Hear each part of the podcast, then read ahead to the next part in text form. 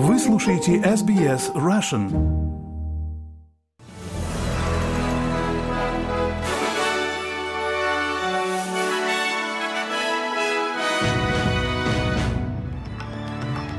Добрый день, вы слушаете новости СБС на русском языке в студии Виктория Станкеева. Сегодня понедельник, 14 ноября. Коротко о главных новостях к этому часу. В штатах Новый Южный Уэльс и Виктория выпущены предупреждения о наводнениях. По меньшей мере 6 человек погибли и десятки получили ранения в результате предполагаемого теракта в Стамбуле. И Министерство юстиции России будет публиковать личные данные так называемых инагентов в едином реестре. А теперь на эти и другие темы более подробно. Премьер-министр Энтони Альбанезе направляется на Бали для участия в саммите G20, где нарастает ожидание возможной встречи с президентом Китая Си Цзиньпином. Президент Си уже подтвердил запланированную встречу в кулуарах G20 с президентом США Джо Байденом, но остается вопрос, предоставит ли он также аудиенцию и господину Альбанезе. Если встреча между двумя странами состоится, это будет первая за шесть лет встреча лидеров Австралии и Китая для официальных двусторонних переговоров. Когда его спросили об отношениях Австралии с Китаем перед саммитом, господин Альбанеза заявил следующее. Я неоднократно говорил об отношениях с Китаем, что мы должны сотрудничать там, где мы можем, и что диалог — это всегда хорошо. И к другим новостям. Сильный дождь в некоторых частях Виктории и Нового Южного Уэльса привел к опасным внезапным наводнениям. Многие получили приказы эвакуироваться. В Новом Южном Уэльсе действует около 100 предупреждений о чрезвычайных ситуациях. В Виктории около 80 предупреждений. Государственная служба по чрезвычайным ситуациям Нового Южного Уэльса отреагировала на 33 случая по спасению и более 400 просьб о помощи помощи да, за 24 часа. Это данные к утру понедельника, 14 ноября. Тим Вибуш из Государственной службы по чрезвычайным ситуациям Виктории рассказал, что они не должны пересекать паводковые воды. В настоящее время проводится наблюдение, создаются рекомендации для сообществ Маун-Марта и Морнингтон, где мы видели от 40 до 50 миллиметров осадков всего за пару часов этим утром, что привело к внезапным наводнениям наводнением. 140 запросов о помощи. Только в этом районе 23 спасателя работают там. Поэтому еще раз мы не можем не подчеркнуть сегодня, что если вы встретите паводковые воды на дорогах, не пытайтесь проехать через них.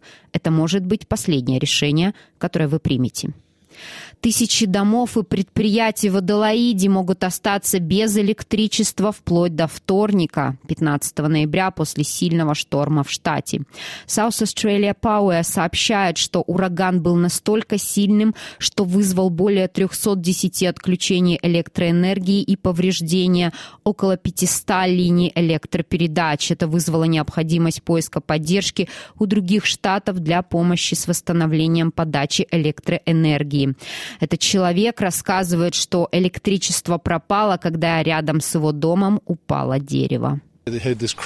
Мы услышали этот треск, дерево упало, свет погас. Это выглядело как большой шар искр. Я подумал, о боже мой.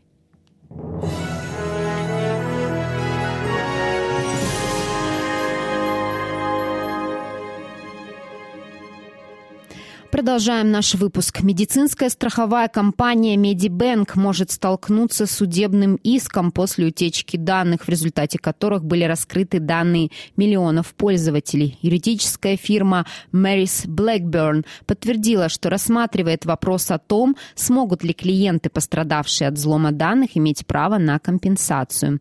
Главный юрист фирмы Эндрю Уотсон отметил, что эта утечка данных была одной из самых серьезных в Австралии. Он добавляют, что на Медибэнк возложена повышенная ответственность за введение более строгих мер безопасности для защиты информации о личных данных и заявлениях о состоянии здоровья, полученной от клиентов. И как только что стало известно, хакеры разместили новую информацию, содержащую 500 записей о людях с психическими заболеваниями. И к другим новостям. Досрочное голосование открывается в Виктории сегодня, 14 ноября, в преддверии выборов в штате 26 ноября. Избирательная комиссия Виктории готовится к тому, чтобы более 50% 4,4 миллионов зарегистрированных избирателей штата проголосовали до дня выборов. Премьер Виктории Дэниел Эндрюс надеется быть избранным на третий срок, несмотря на рост цен на электроэнергию и перегрузку больничной системы. Господин Эндрюс заявил Seven Network, что у него есть план по снижению цен. У нас есть план вернуть комиссию штата по электроэнергии и заменить эти крупные компании государственными возобновляемыми источниками энергии. Не для прибыли, а для людей, чтобы снизить цены и сделать правильные вещи для планеты и по меньшей мере 6 человек погибли и 81 получил ранения в результате взрыва бомбы в Стамбуле в Турции. Вице-президент страны Фуат Актай заявил, что они подозревают, что это был теракт, совершенный женщиной. Президент Турции Реджаб Таип Эрдоган осудил нападение, заявив, что виновные будут наказаны. Это похоже на террор. На данный момент люди растеряны, и появляются первые версии того, что женщина сыграла значительную роль в этом инциденте. Проверки начальника стамбульской полиции, нашего губернатора и инспекции камер продолжаются. Мы надеемся сделать окончательные выводы по делу уже скоро.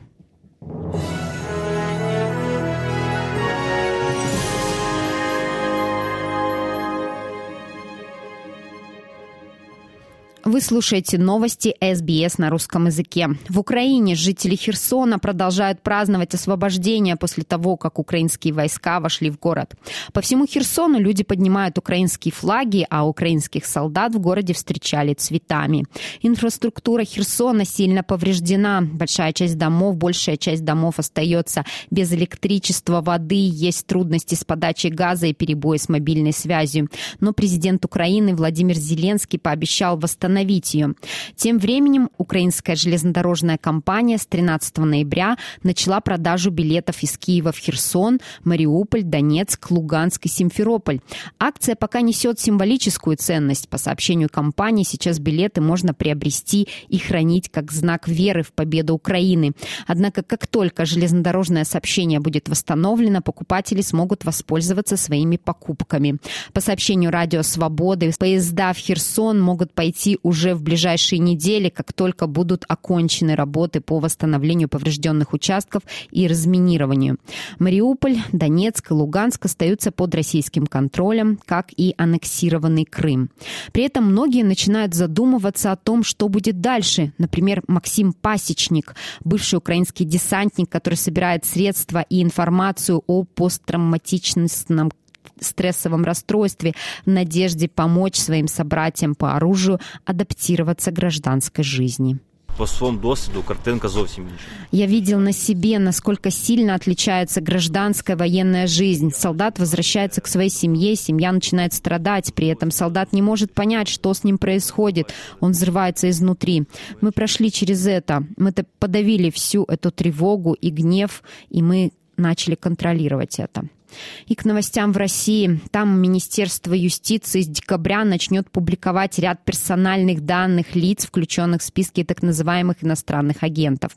Соответствующее распоряжение подписал глава правительства Михаил Мишустин. Об этом сообщает Радио Свободы со ссылкой на издание «Ведомости». На сайте министерства будут размещаться данные физических инагентов, а именно дата рождения, фамилия, а также имя, отчество при наличии ИНН и страховой номер индивидуального лицевого счета СНИЛС при наличии этих документов.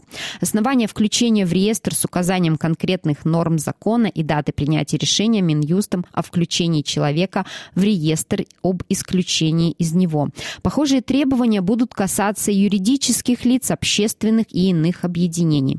Правозащитники отмечают, что публикацию подобной информации на сайте Минюста можно расценивать как нарушение закона о защите персональных персональных данных. Статья 5 Федерального закона о контроле за деятельностью лиц, находящихся под иностранным влиянием, на которое в распоряжении ссылается Мишустин, устанавливает, что реестр инагентов должен содержать лишь сведения о фамилии, имени, отчестве внесенного в него лица, отмечает Севере Реалии. Минюст, как обратило внимание издание СОТа, на днях опубликовал проекты приказов, утверждающих порядок ведения реестров так называемых инагентов и аффилированных с ними лиц. Согласно этим документам в реестры будут включаться такие персональные данные, как адрес и паспортные данные. Однако, судя по тексту проектов, эта информация не будет публичной.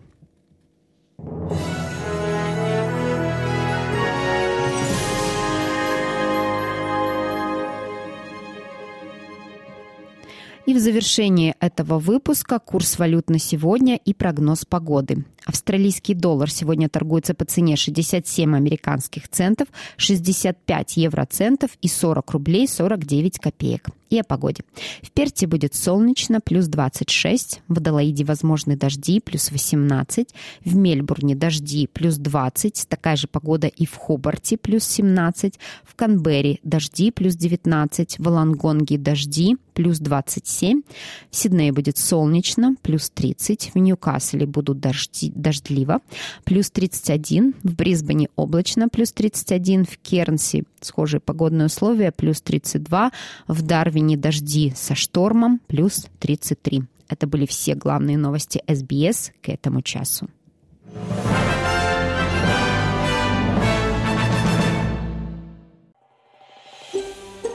Хотите услышать больше таких историй? Это можно сделать через Apple Podcasts, Google Podcasts, Spotify или в любом приложении для подкастов –